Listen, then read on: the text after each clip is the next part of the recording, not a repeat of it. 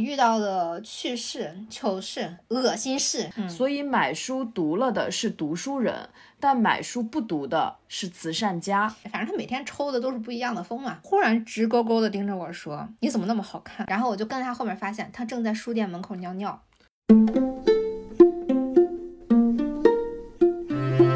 久没有坐一块儿录节目了。对呀、就感觉中间就是虚晃了好几枪，哎，再次见到你很高兴。就有一种陌生而又熟悉的感觉。Hello，大家好，这里是二零四零书店 FM 的第十三期播客。从官方角度讲，我们是一档游走在阅读与生活之间的播客，但是开播到现在也有一个多月了啊。我们嗯发现，我们更像是一档搞笑节目，诙谐幽默，然而普度众生。对，在接地气的普度众生。就搞笑很好呀，能说说笑笑之间讲清楚一些道理，然后让大家有归属感和亲切感，而且还能有收获，嗯，那不比严肃着强吗？生活已经很累了，何必在耳机里也放个爹呢？爹味播客有吗？就是谁缺爸爸呀？我们只缺金主爸爸。对，少说话，只给钱就行了。所以呢，欢迎大家订阅、收藏、评论我们的节目。跟我们互动就是我们的快乐源泉、啊！当然了，也欢迎加入我们的听众群啊！我们现在都已经是二群了。呃，微信全拼搜索“果漫二零四零”，小助理就会把你拉进我们的新群。了不起了不起，已经二群了。行吧，广告做完了，我们来聊一聊这期。这期是我们打算讲一讲开书店这一年来我遇到的趣事、糗事、恶心事，还有一些非常高光的暖心故事。哦，故事 FM 上线了是吗？哎，就是像那个书店的话，我之前就是在微博上看到过一段话，嗯它那个大意就是说，大家不要因为买了很多书没有读产生任何的负罪感，因为现在很多人会说买书如山倒。读书如抽丝嘛，如山倒啊，经常如山倒，就压得自己喘不过气来。但其实正是因为这些买了没有读的书，让很多的书店其实是存活下来了。所以买书读了的是读书人，但买书不读的是慈善家。哎呀，我们既是读书人，又是慈善家，还是活菩萨。哎，确实，这段话给了我很大的感受吧。就是有些人真的是愿意不不太懂这个道理的，但是我们还是就是比较有故事性的来讲吧。就是从一年前的四月份开始，就是二零二零年的三月，疫情刚过去，然后我回公司，然后公司跟我说：“哎，你明天别在这儿坐着了，让你去二环吧，东四故宫边上开了个书店，你去吧，你去做店长。”那地段真的很好啊！哎，一听就觉得哇，我要在东四故宫边上开个书店。原来有个传说，那个传说是在东四有的深胡同里面有一家书店，然后那个书店里有一个穿着旗袍的老板娘，然后那个画面哗一下子就出来了。然后我觉得 哇，我的新生开始了。那你是去了以后穿超短裙的老板娘吗？没有，我去了之后一下车我就傻了。他在马路边儿上，然后嗯左边儿是一个烟酒批发，右边儿是一个那个菜市场，然后中间夹着我们黑白配色的高级书店，很尴尬，你知道吗？我觉得还蛮有意思的，就那个调性就是很对，就别人只要在路边上一一抬头，就能立刻马上看见你这个书店，因为你长得实在是太不就太格格不入了。嗯，因为我就是前两天我也去了一个书店，那个书店也是开在二环里面，嗯它在那个北河沿大街，也就故宫边上，对对对对，我们就在北河沿儿大街。哦，那应该挨得很近，很近。很那个是叫木鸟漫对画，对对，然后那个漫画书店就特别有意思，它门口是看不太清楚的，它门口是一个水果批发，嗯。它需要先开一个帘子，嗯，然后才能推门而入，才是它的漫画店。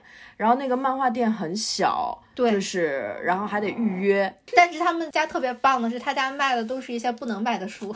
哦，对，反正我去看了以后，我就会发现真的很棒，就有很多有国内的这种自己画的那种插画的，嗯还有国外的各种各样的那种漫画，就很像一个乌托邦。进去的人我也觉得很有意思。对，你知道木鸟是我们店的一个客人给我推荐的，然后他，哦然后他说他特别喜欢看漫画，我说嗯可是现在不好买，他说那你就去木鸟买，因为木鸟有各种各样的就是不让卖的东西。然后他当时手里拿着是伊藤润二，呃，的对对新对，书我也看到了。我当时觉得我的天呐，在北京居然有这么好的地方，就是相比之下，我就觉得嗯我们的店，嗨，啥也不是，好像还有那个精敏的，就反正都有，对对，对特别好，而且里面有好多画儿，我也就好喜欢。嗯。嗯，就就挨着我们，它不是旁边就是那个北京几中嘛，就是那个一个学校。对对对，原来如此。因为我没去过我们的老的那个书店，嗯没想到离它咫尺之间。哎，你这个新人，你再往前走两步，我们那个门头还是那个门头。哎呀，完全错过了。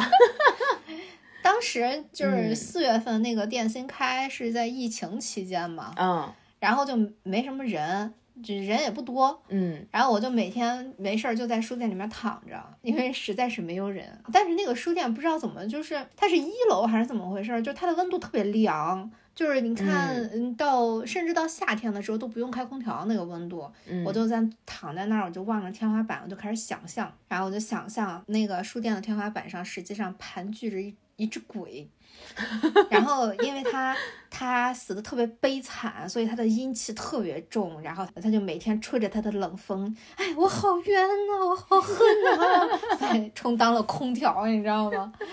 然后我就想接着想象说，但是人人都爱来书店呀，然后这让，而且我天天躺在那儿，让他感觉很很被打扰，他很生气，他就越来越冷，越来越冷，吹吹出更冷的风，让我在那儿根本躺不住，然后向我示威什么的。然后我还特别贱，我还躺那儿，哎呀，好凉快呀，好舒服呀。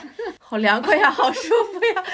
就是我感觉你说的那个特别像《百鬼夜行》，就如果给它个名字的话，就应该叫什么阴风怪之类的。对然后你你不会害怕吗？我还好啦，我就每天我因为我白天上班嘛，阳气也比较重是吧？而且我主要是觉得外面有太阳，就在那儿就天天就这么胡思乱想。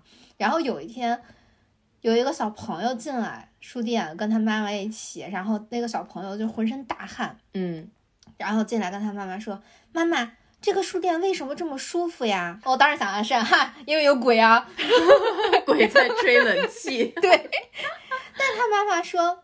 一定是有好心的神在偷偷给我们擦汗呢！哇，这妈妈太有童心了吧！我的啊，我当时就觉得说，天呐，天天陪伴着我的这位，他如果听到的话，他当时肯定会脸红。你想，我想他是鬼，他就是鬼；他们，他小朋友认为他是神，他就是神，而且他还会就一句谢谢啊，他就是他很可爱，他就在说谢谢啊，让我们很凉快啊之类这样的话。嗯，我总觉得就像北京，它的二环里面它就有种阴气，真的，因为我以前住景山公园旁边，嗯嗯嗯就也离你那个书店对对对很近嘛，很近就我每次一到那儿，我也就觉得阴森森的。对，包括人家传说什么故宫里，嗯，什么这个那个的，嗯对。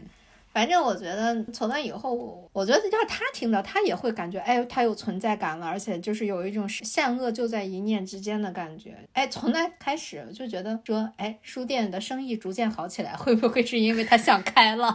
对啊、就之前那个不是说嘛，就是你最恶毒的人、最邪恶的人，他也是一念成佛的。嗯，对，就是那么一瞬间，可能这小孩儿也是个活菩萨。对，嗯其实我们在刚开业的那会儿，是在二环让我见识到了那个二环的那种神奇，嗯，因为它那个它有很多疯子。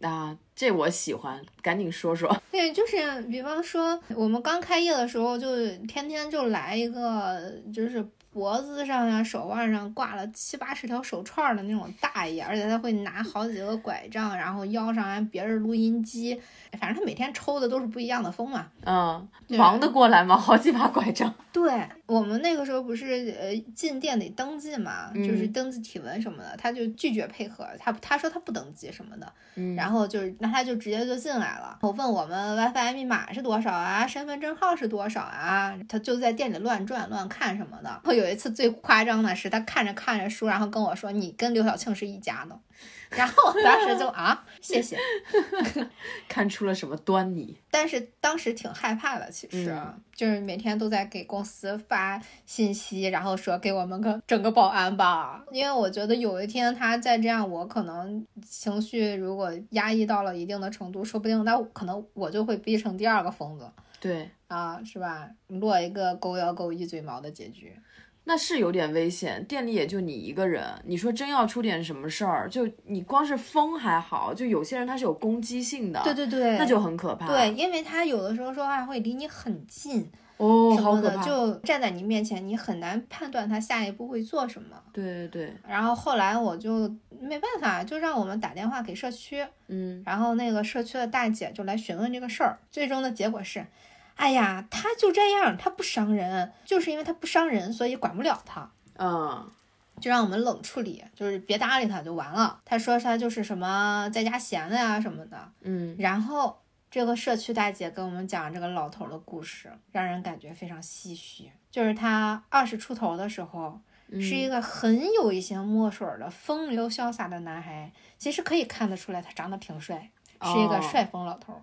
也很干净，而且穿着那种什么就是摄影马甲什么的。然后那个大姐说：“可了不起啦！那时候在北京大饭店工作，那时候的人能在北京大饭店工作，这可不是一般的铁饭碗呀，是个人物，什么什么什么的。”嗯，结果呢，他谈了一个父母坚决反对的恋爱，反对的原因说是那女孩是外地的，配不上他哦之类之类的，就是总而言之就是外地人不行。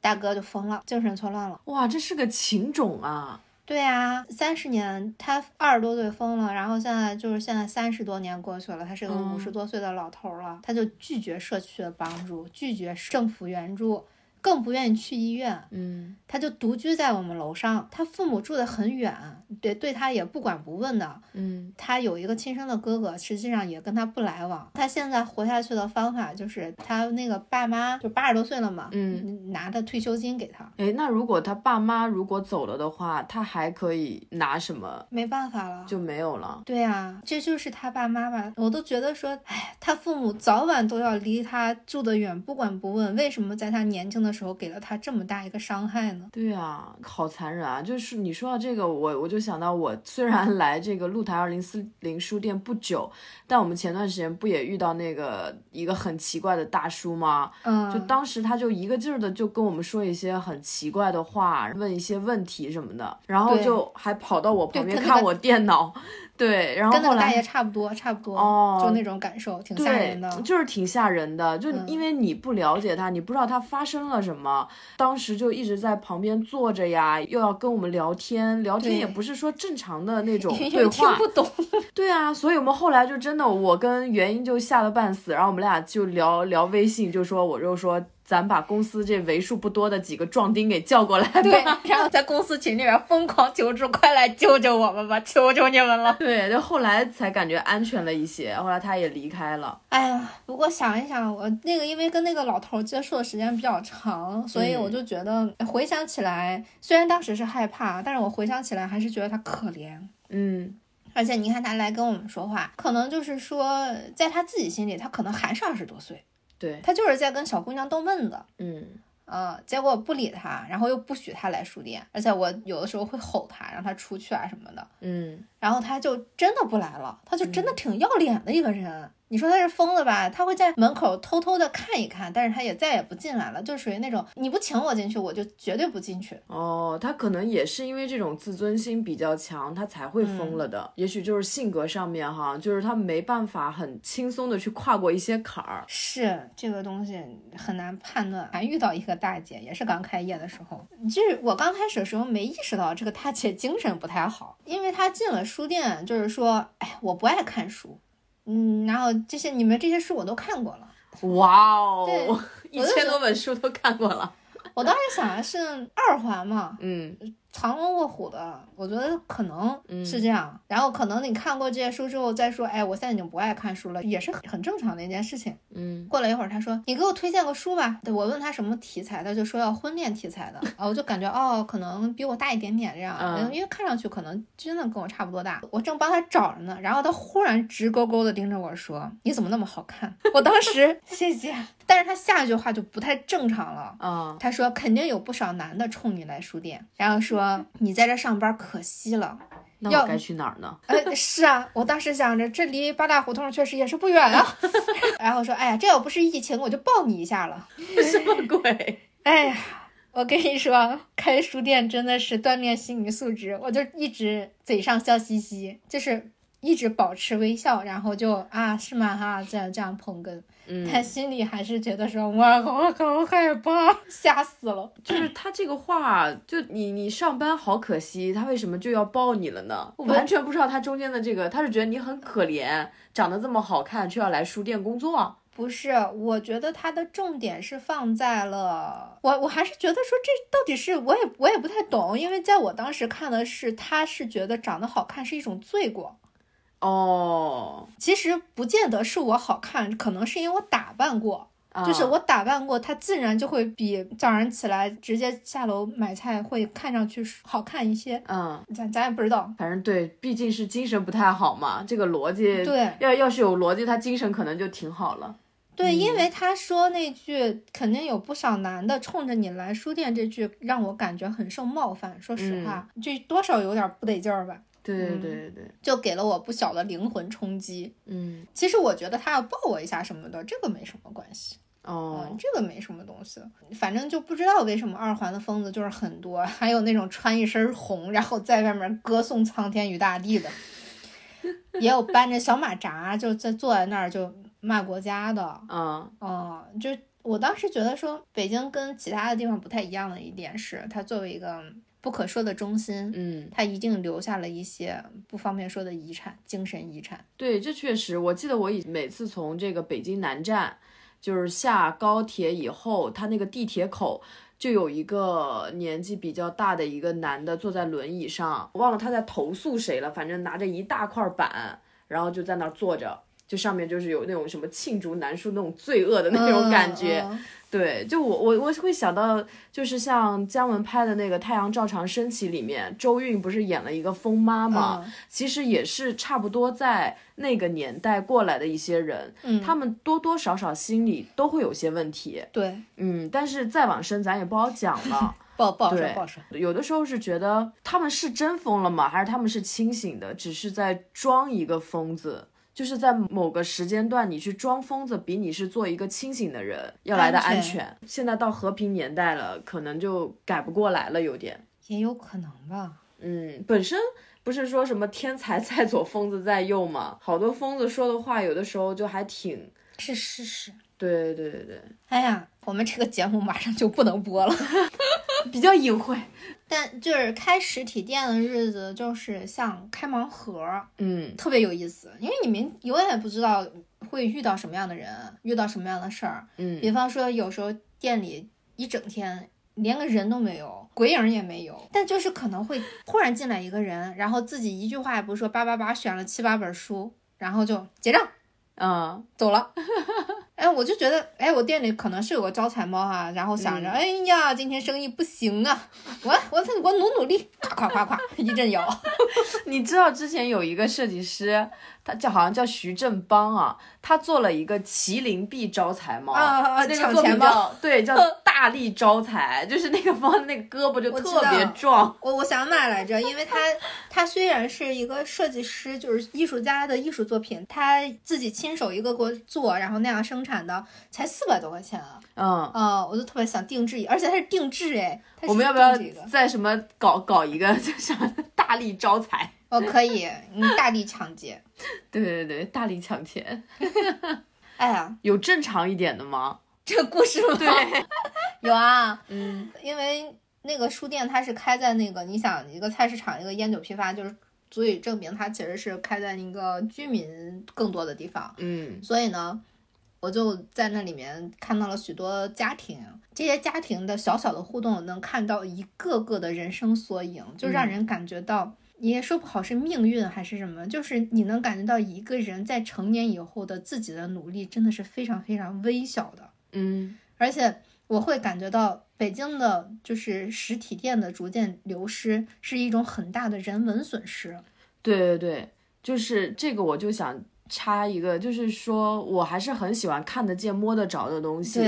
对，人跟人接触也是，包括你去体验。就你那天不是说，就你买衣服的时候，现在比如你今天穿了一条很好看的裙子，然后呢，呃，别的同事或者是朋友看到就会问，哎，你这个是淘宝哪儿买的？能不能给我一个链接？然后你当时就跟我说，你就说，其实你很多时候是会线下去商场里面或者商店里面去买的，对，我不太反而不太喜欢网购。对，因为线下我可以看到它是什么材质，它穿上是什么样子。对，网上的你又 P 图，而且网上的东西买衣服就跟那些美女一样，嗯，就是你看到的图是他们 P 过的，所以你它真实是怎么样，很容易就是面基失败嘛。买衣服也是这个道理。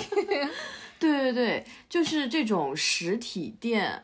呃，它能存在的话，其实就是它现在其实除了卖产品以外，可能也是因为网购对实体店的冲击太大，导致实体店它也是为了存活，所以他们在不断的更新自己店内的这种装饰啊，还有就它，所以它现在除了产品以外，它还会做很多的店内别的一些。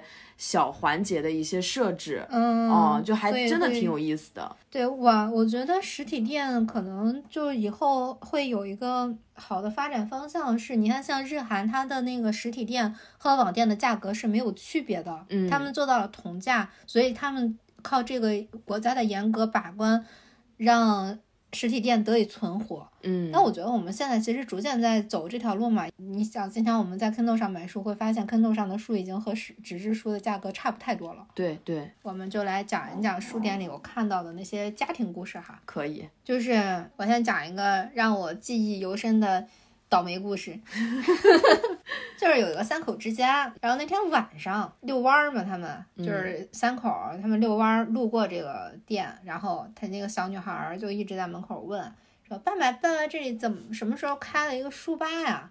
就是看得出来，那小女孩非常想进来看看，嗯，但她是个好孩子，她得征得她父母的同意，嗯，但她的爸爸全程在跟她妈妈碎碎念，说实体店不如网上买的便宜啊。什么叭叭叭叭叭，就是语速快到容不下他妈插嘴的程度。我的天，我我好讨厌这样的人。对，然后那个女孩问了好几遍：“爸爸，这里什么时候开了一个书吧呀？”都没能打断他爸的碎碎念。最后，他带着哭腔大喊：“你们为什么都不听我说话呢？”他爸还是没有回答，始终忙着批判实体书店。哎呀。有些父母就进来也是说有没有什么教辅材料啊？对我听过更多的是有没有小学四年级的语文课本啊什么之类的。其实好多孩子他们是父母双全，让让我当时感觉到哈，父母双全又怎么样呢？这种孩子就是世界上最可怜的小孩儿，你的父母看不见你，听不见你。对，所以我挺讨厌来书店的人，他们会评价说这书没必要。嗯，什么东西有必要啊？人活着，食色性也，食色，嗯，就是除了吃饭和睡觉之外，其实没什么必要的东西，嗯，但是往往是没必要的东西才决定了生活质量。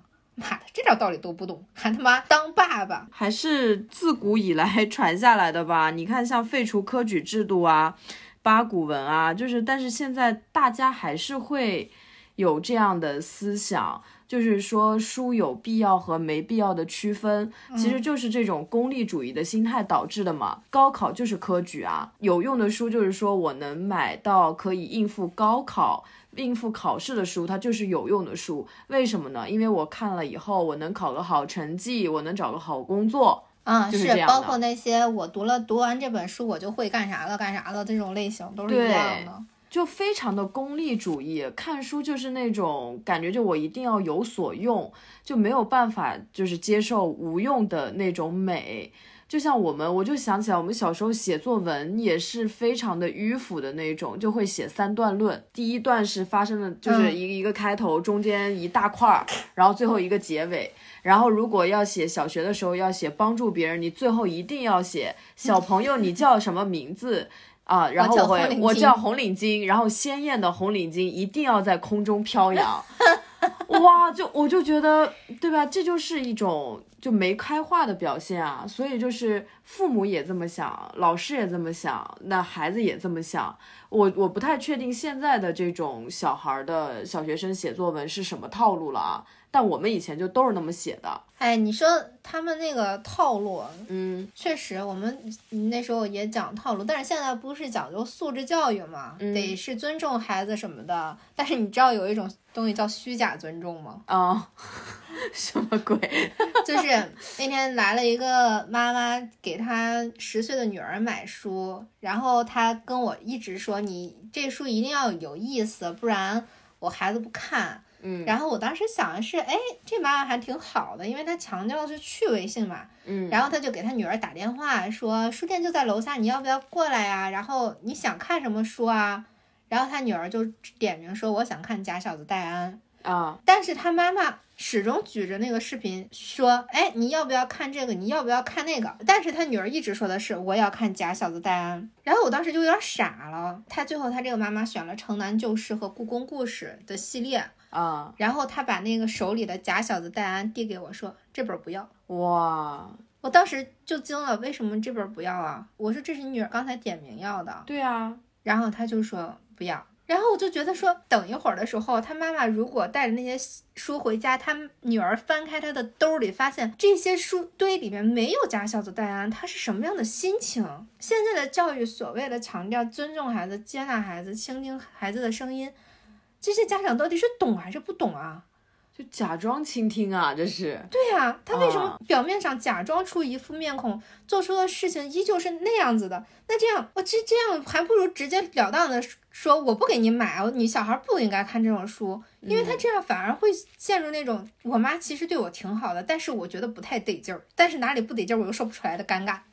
对，就是我让你讲你想要什么，可是。我脑子里已经有了你想要什么的答案，但是我又要去走那么一个流程。嗯，对，就是因为老师也好，或者现在就是我看了很多教育的文章，就是说你要倾听孩子的声音。对，但是他们内心就跟之前的爸爸是没有区别的。嗯，他还是活在自己那个世界里面，自己觉得好还是不好的那些判断里面。而且城南旧事，而且城南旧事的趣味性在哪里？城南旧事的趣味性就在于。他是我们这代人，或者我们比我们年纪更大大十岁、二十岁的人，他会觉得《城南旧事》很有趣。对，《城南就是那个电影还挺有趣的。对呀，你知道那个？你是来拉屎的吧？对对对。因为因为他们那代人看《城南旧事》很有代入感，他们会觉得这是他们的童年，很有趣。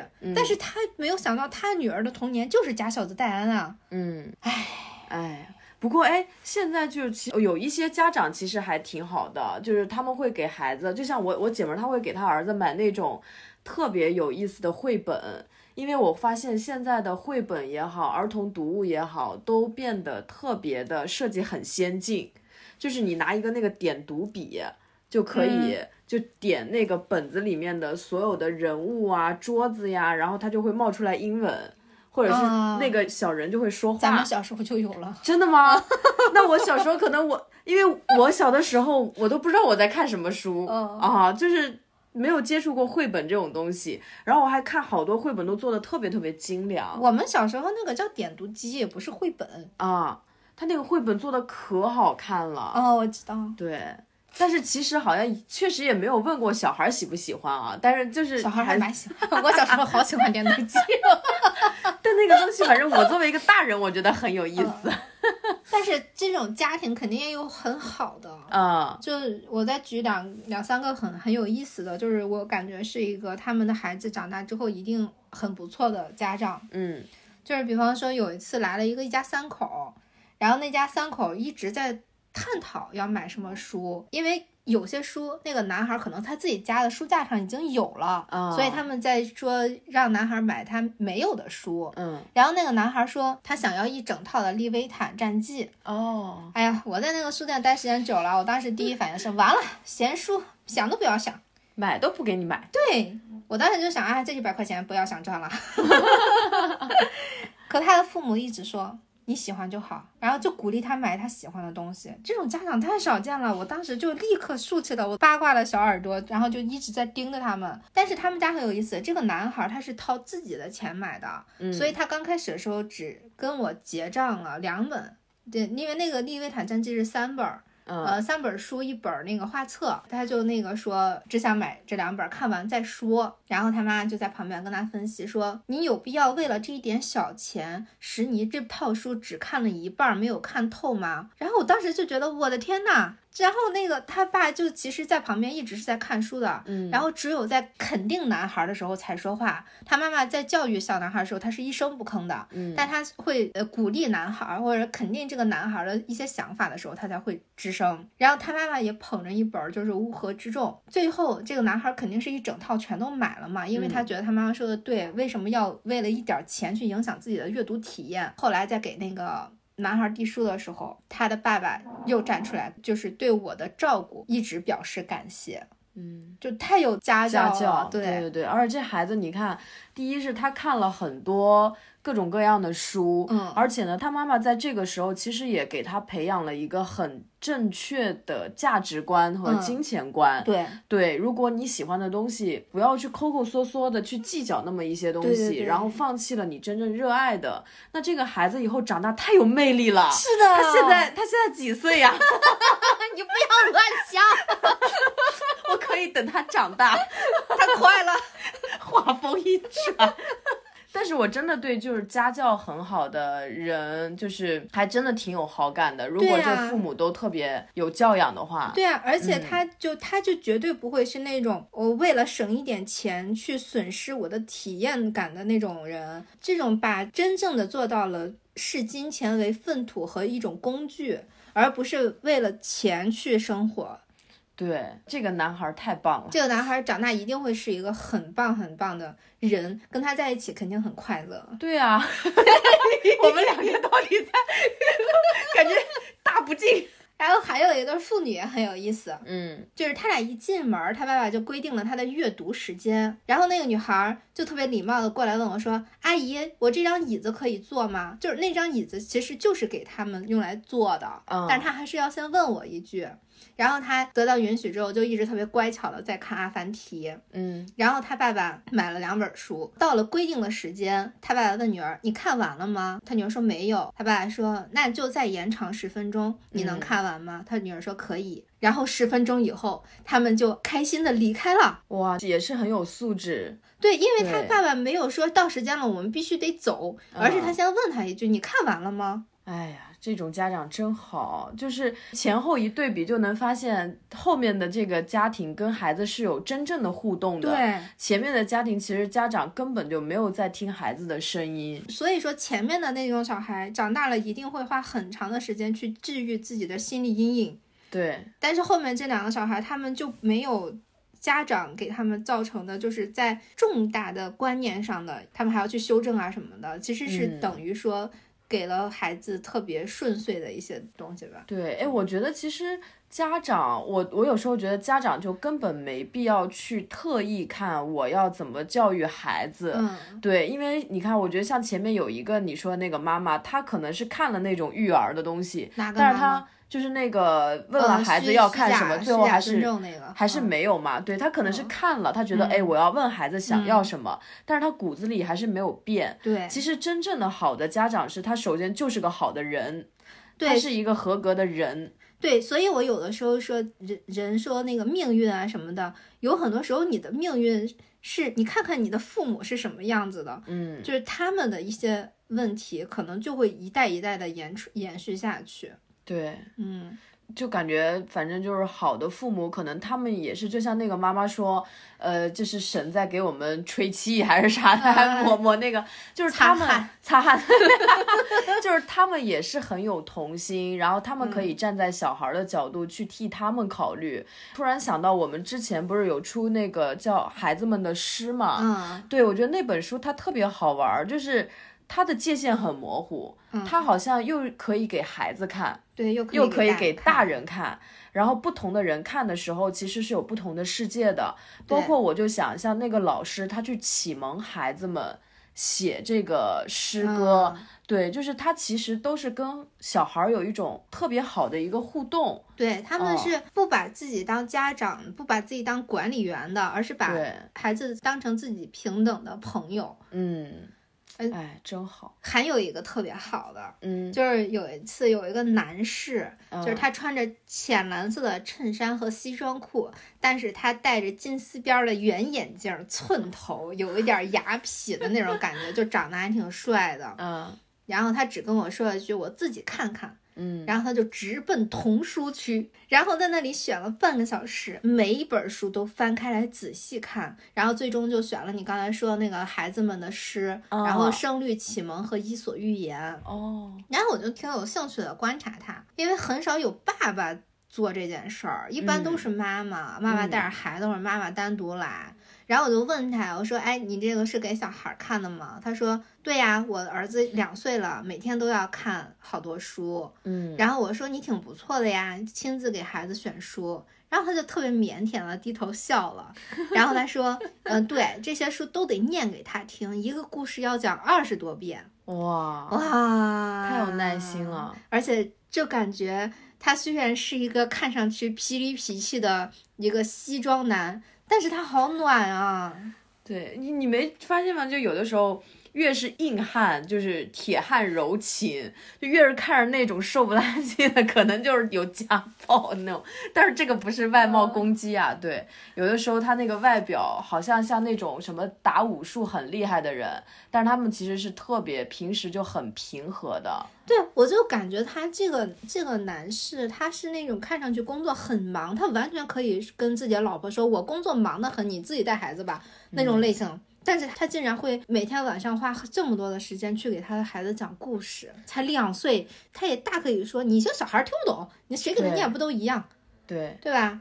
确实是因为像国外的话，他可能相对来说这种，特别是欧洲啊，他那个就还是男女比较平等嘛，就是女权可能会更严重，所以他们是有很多奶爸的，嗯啊，就都是自己带着把孩子背在前面，自己就上街了，而且他们丝毫不觉得。我多付出了，对他们就觉得这是我该干的事情。对，你要想，比如这要换到我们国内，单独一个男的，他背着一个孩子走在大街上，单亲爸爸好可怜。对呀，就大家肯定会这么恶意去揣测人家，要么就是过分夸奖。啊，就是哇，你真牛逼，对对对对。对，这这事儿你都能干，哎呦啥的，哎，这个我就想起来。还有一个事儿，就是有一天晚上，嗯，有一个女的说，反正就是也是说自己是做什么渠道呀，什么 title 特别牛逼啊，然后说可以跟我们书店联合做活动啊什么的，嗯，还是什么，大概是做什么心理工作室之类之类的，就是特别牛逼的一个，就把自己夸的特别商务，很多 title 啊，对，然后他就说，哎，我有一个儿子，我儿子是不是能来看书？嗯，然后我说行啊，无所谓，你让他来呗。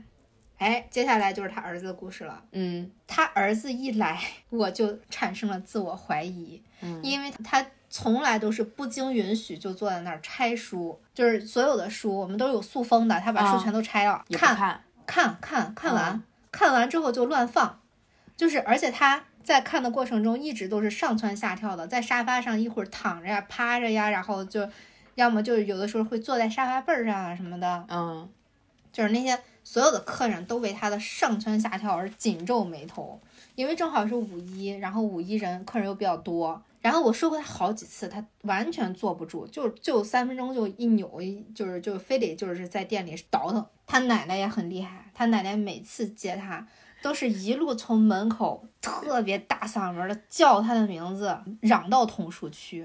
然后书店里的每一个客人都嘚嘚嘚一嘚瑟，非要跟他说这是书店，要小声点儿，他才能勉强小声一点。哇，这种就是越是安静的地方，其实声音越大越可怕。那真的是，其实是真的会对人的心理造成阴影的。对呀、哦对，然后他妈当时说的就是说，哎呀，我是搞心理活动研究策划的，嗯，能给你们引流。哎呦，这厉害的。哎呦，就养出一个这样的儿子。之后的一周多，这个男孩每天都带一个水壶，就散养在我们这儿了。嗯，然后散养在我们这儿一整天，直到他奶奶下午做好饭来接。我根本没有赚他一分钱，更别提引流什么的了。当然，我也不是计较那点钱，就是感觉很不舒服。就是你家的孩子怎么放在我这儿啊，一天天的。然后有有一次，嗯，他看着看着书，忽然飞奔出去，我就感觉有点不对劲儿。嗯，然后我就跟在他后面，发现他正在书店门口尿尿。他都不如我们的猫。我当时就炸了，我就问他你干嘛呢？然后他特别理直气壮，然后说我想上厕所，但厕所太远了。哎呀，我跟你说，这就是打小孩儿，要是不犯法，我他妈，哎，真的是但是我，熊孩子。然后我就想，哎，这是一个好机会，以后你别来了，因为我我发现他家的人根本不会养小孩儿嘛，嗯我就说这里不欢迎你啊，以后如果你想来看书的话，你就要家长全程陪同，因为他那个搞心理活动策划的妈妈，我还没有见过第二次，嗯然后他还是天天来，但他天天就在门口侦查，嗯看到我就赶紧逃跑。后来他忍不住要进，就装作什么都没发生过的那种表情，可能以为时间长了我就忘了他长什么样，嗯然后我就问他你干嘛呢？你爸妈呢？然后他就狡辩。嗯可是我父母不在家呀。我说那你就不能进呀。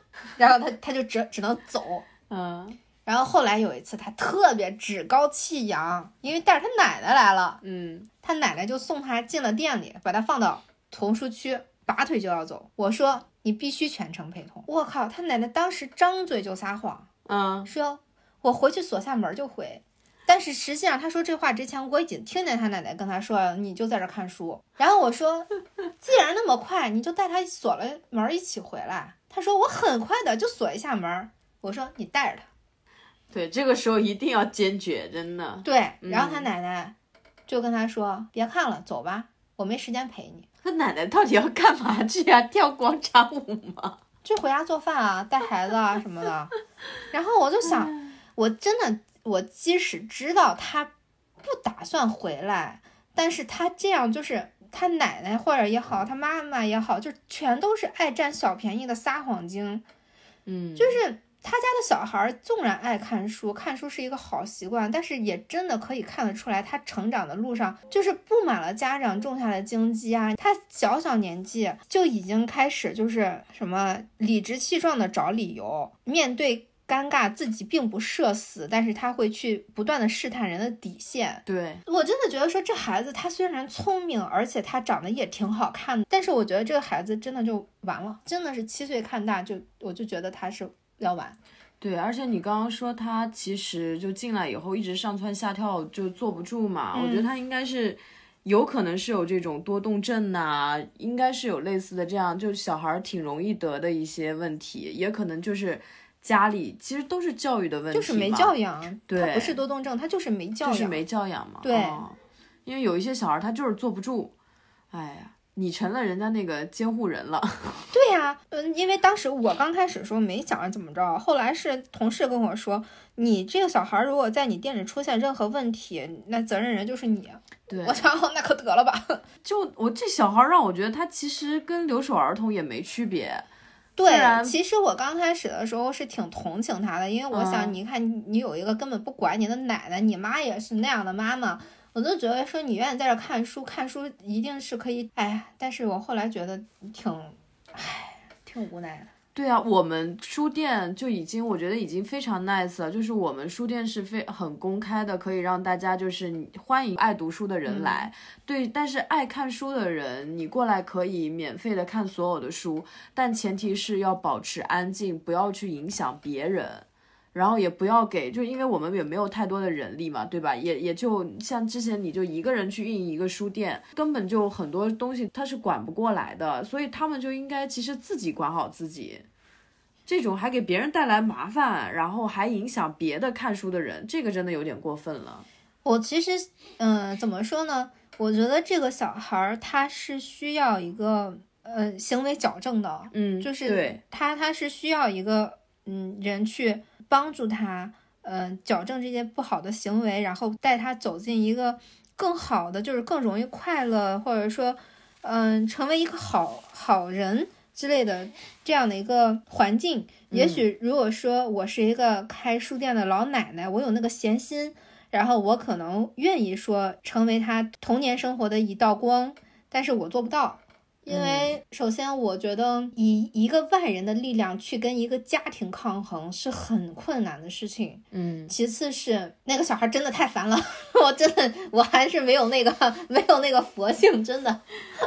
对，我觉得他虽然说是家人也在北京，什么那个爷爷奶奶都在北京，但是他跟留守儿童的问题没有区别。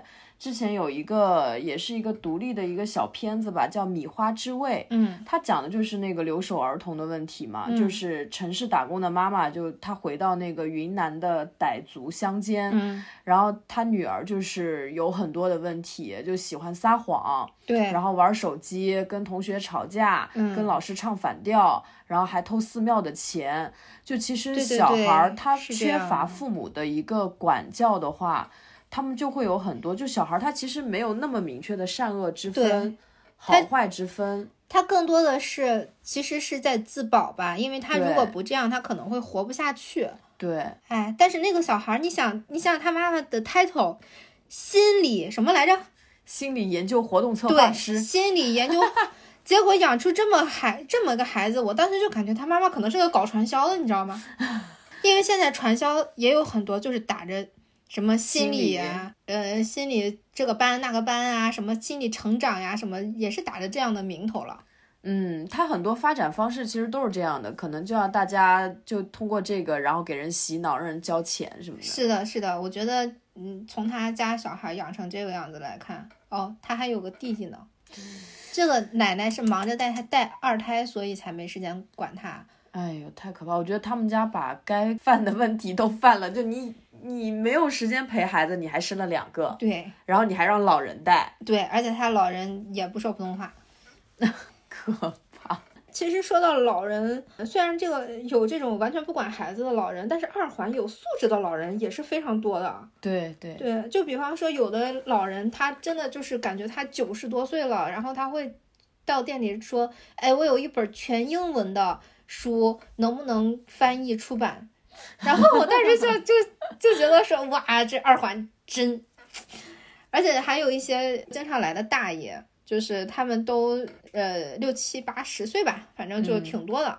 然后他们会给我讲什么过去的故事，然后比方说他们的那个以前的《红楼梦》都是禁书，要有那个什么什么证才能在新华书店的一个小小就是非柜台的那种密道才能拿到《红楼梦》哇，啊，然后还什么分享他们写的文章，嗯，然后他们年轻的故事。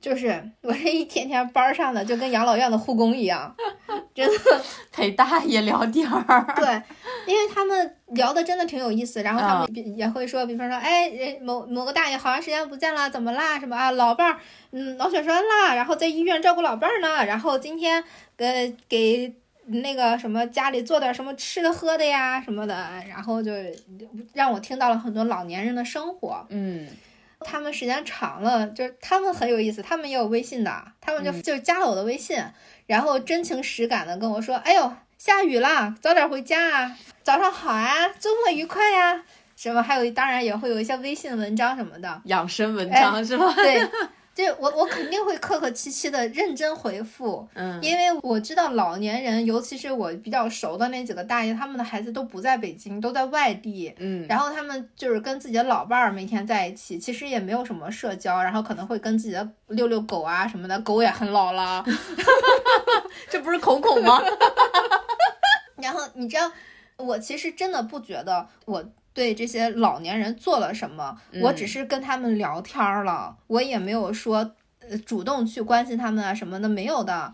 但是他们就会有一个大爷就会跟我说，他说，哎，你开这个书店很好呀，让我们还能有地方可以聊天，能认识你们这样的年轻的小朋友啊，聊聊天什么就挺好的。我就感觉他们真的是缺乏关怀，然后也很少被耐心对待的一个群体。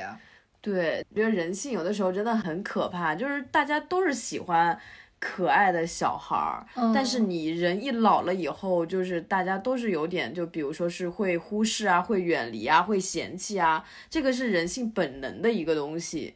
所以就现在这种孤寡老人，真的就他们也很想被看见、被听见。就我就很爱看老年人的片子，然后每次看这种老年的片子都是真的就哭的不行。就像国内有一个是叫《我们俩》啊，那个老太太对房东对，然后那小女儿搬去那胡同里面嘛，跟他住，然后开始闹得极其不愉快。对，哎，就韩国有一个讲两一对儿的那个什么，亲爱的不要跨过那条江。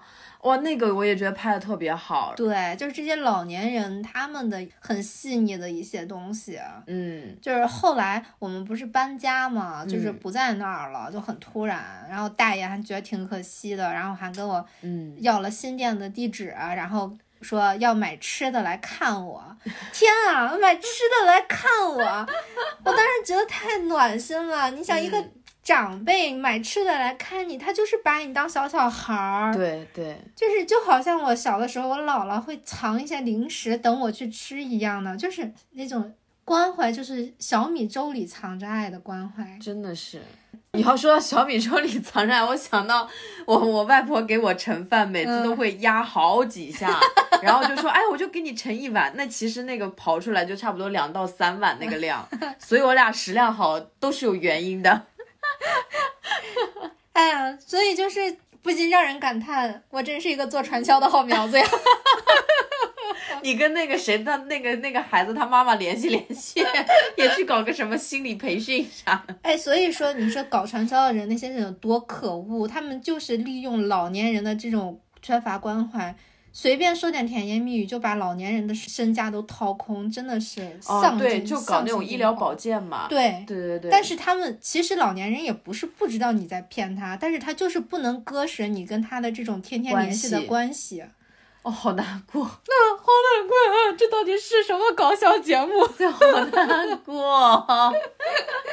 哎呀，那我们再更新一个真正开心的故事吧，就是今年。大年三十儿的一个故事，就是今年大年三十儿的时候，我又发了一个朋友圈，就是我羡慕大家都能吃到自己家里人做的手工饺子，然后我就收到了一条信息，就是一个书店的客人给我发信息说，嗯，我这儿有纯手工的猪肉白菜的饺子，我家新包的，你敢吃吗？你敢吃吗？啥意思？我当时就惊了，因为我没有想到会有人给我送饺子，而且是书店的客人，我们只见过一次。然后我说好啊，刚开始的时候就会觉得有点不好意思嘛，我说会不会有点麻烦？然后他说他刚好要出门，就给我送。我说好，然后我就告诉了他我家的地址。嗯，我就始终感觉自己沉浸在一种梦幻之中。就是等我等他说，哎，他到了，然后我下楼走到那个小区门口，然后我就看到一个人迎着我走过来，然后我说啊，你认得出我来啊？他说不是见过一次吗？